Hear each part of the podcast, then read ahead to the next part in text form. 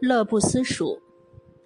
蜀汉灭亡以后，后主刘禅还留在成都。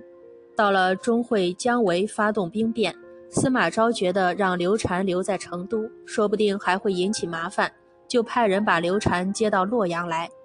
刘禅是一个昏庸无能的人，当年诸葛亮为他掌管着军政大事时，他还挺谨慎，遇事不敢自作主张。诸葛亮死后，虽然还有蒋琬、费伟、姜维一些文武大臣辅佐他，但是他已经有点不像话了。后来宦官黄皓得了势，蜀汉的政治就越来越糟了。得到蜀汉灭亡，姜维被乱军所杀，大臣们死的死，走的走，随他一起到洛阳去的只有地位比较低的官员郁正和刘通两个人。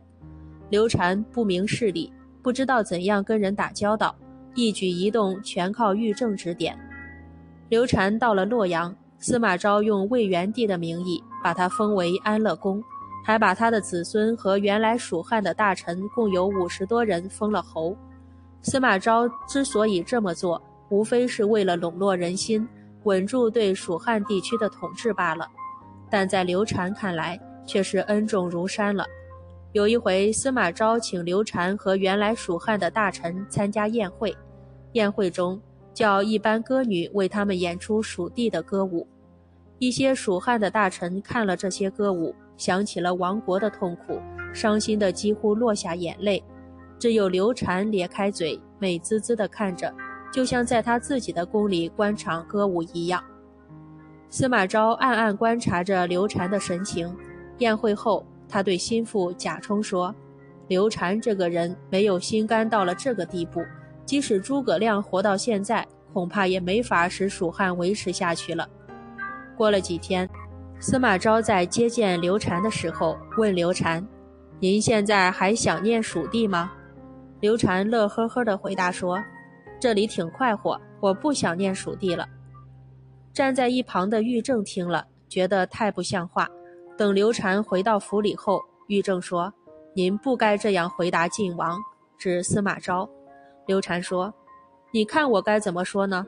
玉正说：“如果晋王以后再问起您，您应该流着眼泪说：‘我祖上坟墓都在蜀地，我没有一天不想那边。’就这样，也许我们还有回去的希望。”刘禅点点头说：“您说的很对，我记住了。”后来，司马昭果然又问起刘禅，说：“我们这儿招待您挺周到，您还想念蜀地吗？”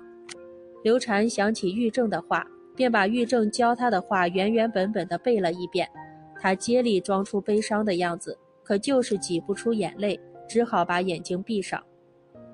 司马昭看了他这副模样，心里猜出是怎么回事，笑着说：“这话好像是玉正说的呀。”刘禅吃惊地睁开眼睛，傻里傻气地望着司马昭说：“没错，没错，正是玉正教我的。”司马昭忍不住笑了，左右侍从也笑出声来。司马昭这才看清楚，刘禅的确是个糊涂透顶的人，不会对自己造成威胁，就没有想杀害他。刘禅的昏庸无能是出了名的，因刘禅小名阿斗，所以后来人们常把那种懦弱无能。没法使他振作的人，称为扶不起的阿斗。